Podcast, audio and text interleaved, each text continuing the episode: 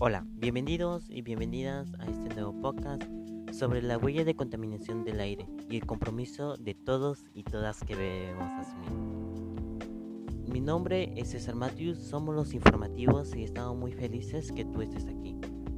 Hoy hablaremos de un tema muy importante, que es la contaminación ambiental, uno de los problemas que más aquejan en nuestra sociedad en los últimos tiempos. La acción irresponsable de muchos y muchas ciudadanos que han traído consecuencias graves al ambiente y que han afectado gran medida del bienestar de nuestra población. Pero, ¿cuáles son las fuentes de contaminación? Existen fuentes naturales, móviles y fijas que contaminan el aire. En las fuentes naturales tenemos los gases que emiten volcanes y los manantiales de agua sulfurosas, mientras que las de origen humano son las fuentes fijas, que provienen de la industria, fogatas y las fuentes móviles, que se originan los gases que emiten los camiones, aviones, autos u otro tipo de transportes no alterativos. ¿Y cuáles son los efectos de contaminación en los seres vivos y en el ambiente? En la fuente fija se encuentran los gases que contaminan y que debilitan la capa de ozono.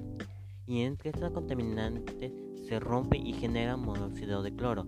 Hay que reaccionar con el ozono, la capa de ozono no puede filtrar los rayos ultravioletas que ingresan a la Tierra.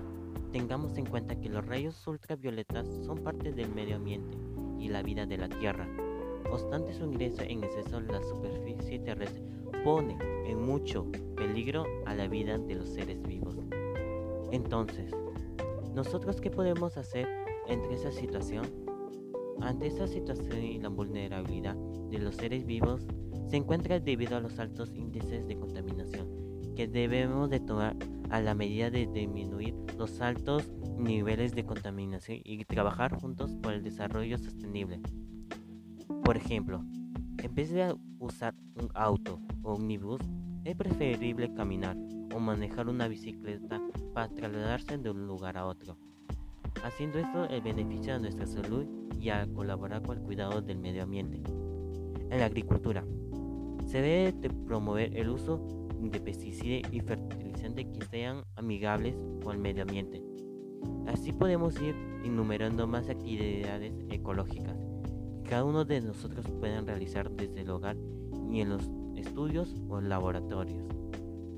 Para ir terminando, debemos de resaltar que es importante promover acciones que reduzcan los altos índices de contaminación, comprometernos con el cumplimiento a favor al ambiente y la salud de todos los seres vivos como humano, ¿qué actividades estás realizando a favor del medio ambiente?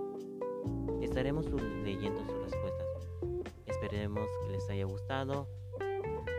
Compartan con la gente, con sus amigos, familiares, para que puedan saber un poco más de este tema. Gracias por llegar hasta aquí. Recuerda que todos y todas estemos comprometidos con el ambiente y nuestra salud y lograremos el desarrollo sostenible